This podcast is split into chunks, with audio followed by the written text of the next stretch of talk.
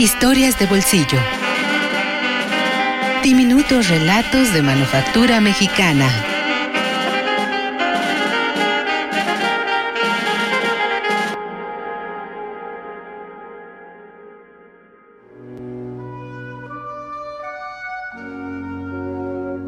El sapo, de Juan José Arreola.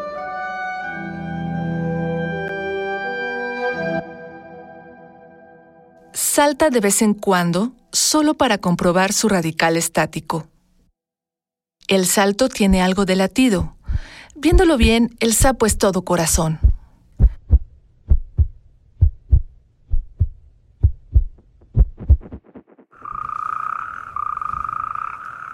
Prensado en un bloque de lodo frío, el sapo se sumerge en el invierno como una lamentable crisálida.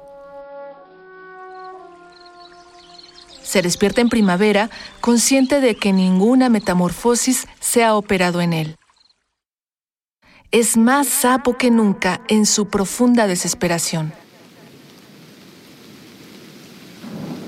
Aguarda en silencio las primeras lluvias.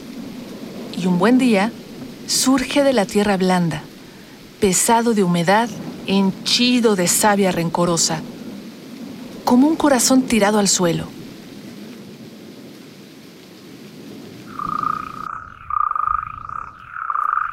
En su actitud de esfinge hay una secreta proposición de canje, y la fealdad del sapo aparece ante nosotros con una abrumadora cualidad de espejo.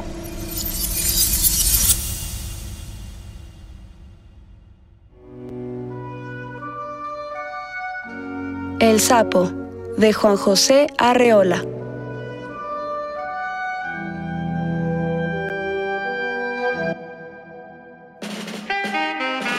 Historias de bolsillo. Diminutos relatos de manufactura mexicana.